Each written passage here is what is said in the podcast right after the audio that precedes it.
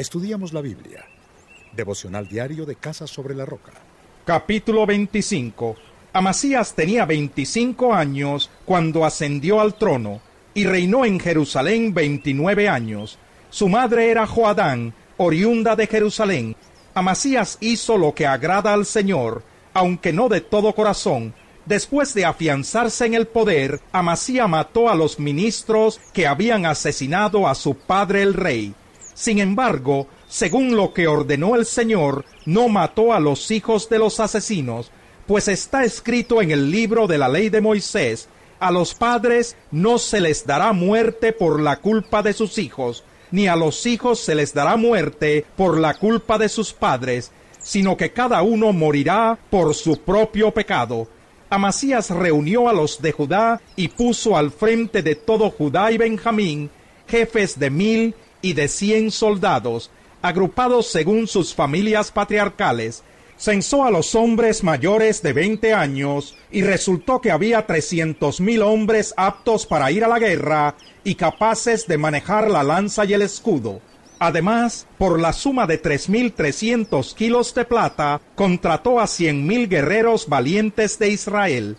Pero un hombre de Dios fue a verlo y le dijo, Su Majestad, no permita que el ejército de Israel vaya con usted, porque el Señor no está con esos efraimitas, si usted va con ellos, Dios lo derribará en la cara misma de sus enemigos, aunque luche valerosamente, porque Dios tiene poder para ayudar y poder para derribar.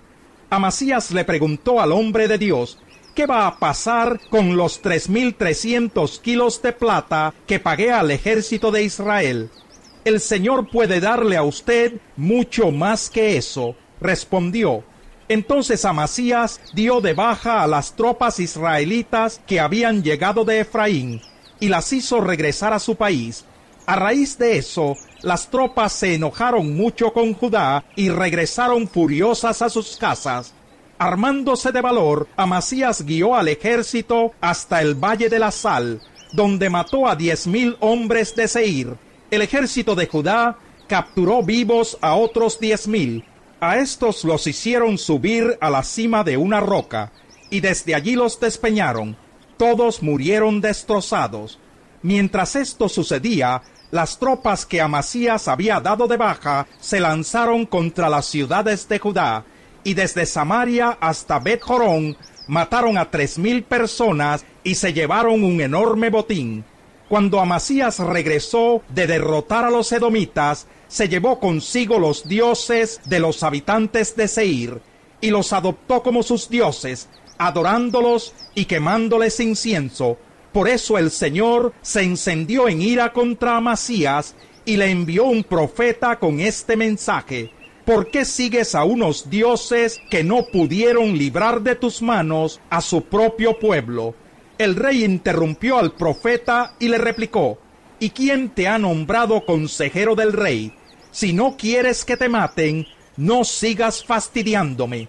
El profeta se limitó a añadir, solo sé que por haber hecho esto y por no seguir mi consejo, Dios ha resuelto destruirte. Sin embargo, Amasías, rey de Judá, siguiendo el consejo de otros, envió mensajeros a Joás, hijo de Joacás, y nieto de Jehú, rey de Israel, con este reto, ven acá para que nos enfrentemos. Pero Joás, rey de Israel, le respondió a Amasías, rey de Judá, el cardo del Líbano le mandó este mensaje al cedro, entrega a tu hija como esposa a mi hijo. Pero luego pasaron por allí las fieras del Líbano y aplastaron al cardo. Tú te jactas de haber derrotado a los edomitas, el éxito se te ha subido a la cabeza. Está bien, jáctate si quieres, pero quédate en casa, ¿para qué provocas una desgracia que significará tu perdición y la de Judá?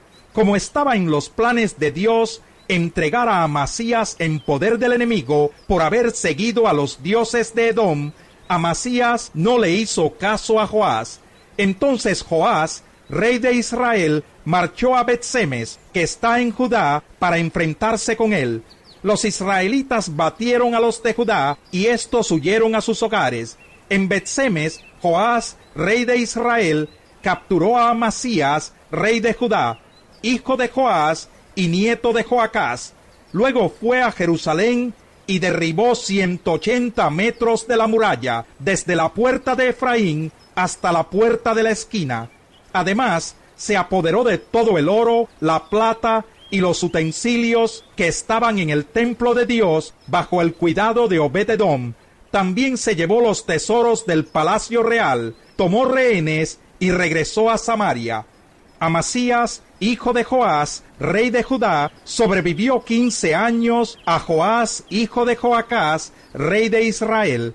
Los demás acontecimientos del reinado de Amasías, desde el primero hasta el último, están escritos en el libro de los reyes de Judá y de Israel. Desde el momento en que Amasías abandonó al Señor, se tramó una conspiración contra él en Jerusalén. Entonces Amasías huyó a Laquis, pero lo persiguieron y allí lo mataron. Luego lo llevaron a caballo hasta la capital de Judá, donde fue sepultado con sus antepasados. Capítulo 26 Todo el pueblo de Judá tomó entonces a Usías, que tenía dieciséis años, y lo proclamó rey en lugar de su padre Amasías. Y fue Usías quien después de la muerte del rey Amasías reconstruyó la ciudad de Elat y la reintegró a Judá Usías tenía 16 años cuando ascendió al trono y reinó en Jerusalén 52 años. Su madre era Jecolías, oriunda de Jerusalén. Usías hizo lo que agrada al Señor, pues en todo siguió el buen ejemplo de su padre Amasías, y mientras vivió Zacarías, quien lo instruyó en el temor de Dios, se empeñó en buscar al Señor.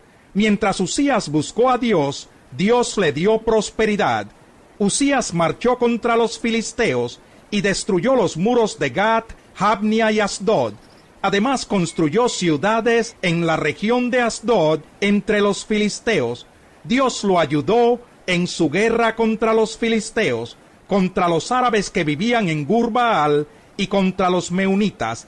Los amonitas fueron tributarios de Usías, y éste llegó a tener tanto poder que su fama se difundió hasta la frontera de Egipto. Usías también construyó y fortificó torres en Jerusalén, sobre las puertas de la esquina y del valle, y en el ángulo del muro. Asimismo, construyó torres en el desierto, y cavó un gran número de pozos, pues tenía mucho ganado en la llanura y en la meseta, tenía también labradores y viñadores que trabajaban en las montañas y en los valles, pues era un amante de la agricultura.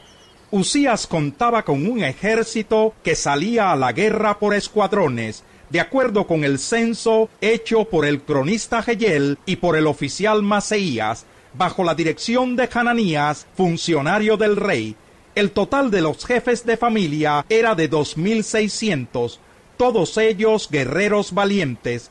Bajo el mando de estos había un ejército bien entrenado, compuesto por quinientos soldados, que combatían con mucho valor para apoyar al rey en su lucha contra los enemigos.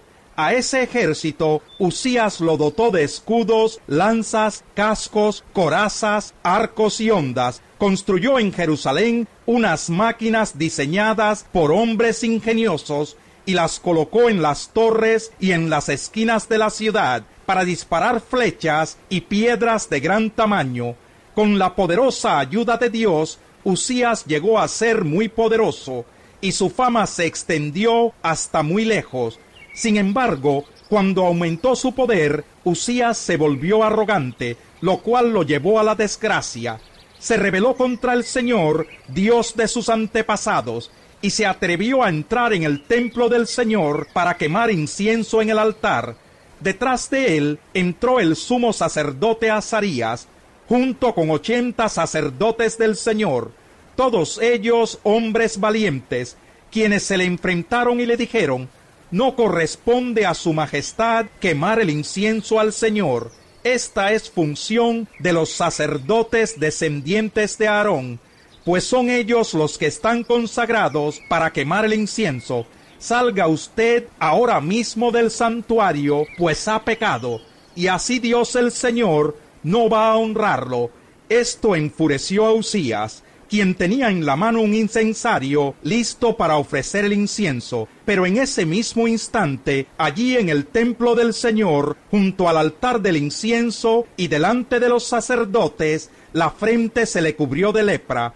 Al ver que Usías estaba leproso, el sumo sacerdote Azarías y los demás sacerdotes lo expulsaron de allí a toda prisa. Es más, él mismo se apresuró a salir, pues el Señor lo había castigado. El rey Usías se quedó leproso hasta el día de su muerte. Tuvo que vivir aislado en su casa y le prohibieron entrar en el templo del Señor. Su hijo Jotán quedó a cargo del palacio y del gobierno del país.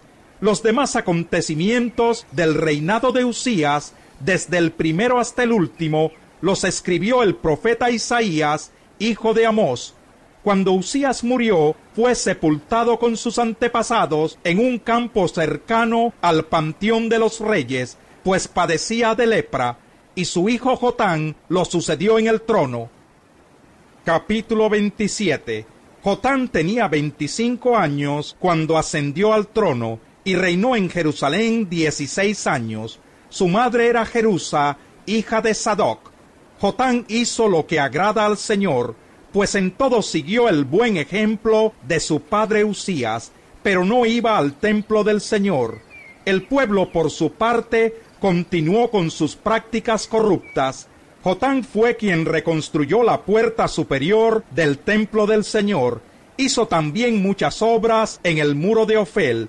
Construyó ciudades en las montañas de Judá y fortalezas y torres en los bosques Jotán le declaró la guerra al rey de los amonitas y lo venció. Durante tres años consecutivos, los amonitas tuvieron que pagarle un tributo anual de cien barras de plata, diez mil cargas de trigo y diez mil cargas de cebada. Jotán llegó a ser poderoso porque se propuso obedecer al Señor su Dios. Los demás acontecimientos del reinado de Jotán y sus guerras y su conducta están escritos en el libro de los reyes de Israel y de Judá. Tenía Jotán veinticinco años cuando ascendió al trono y reinó en Jerusalén dieciséis años. Cuando murió, fue sepultado en la ciudad de David, y su hijo Acaz lo sucedió en el trono.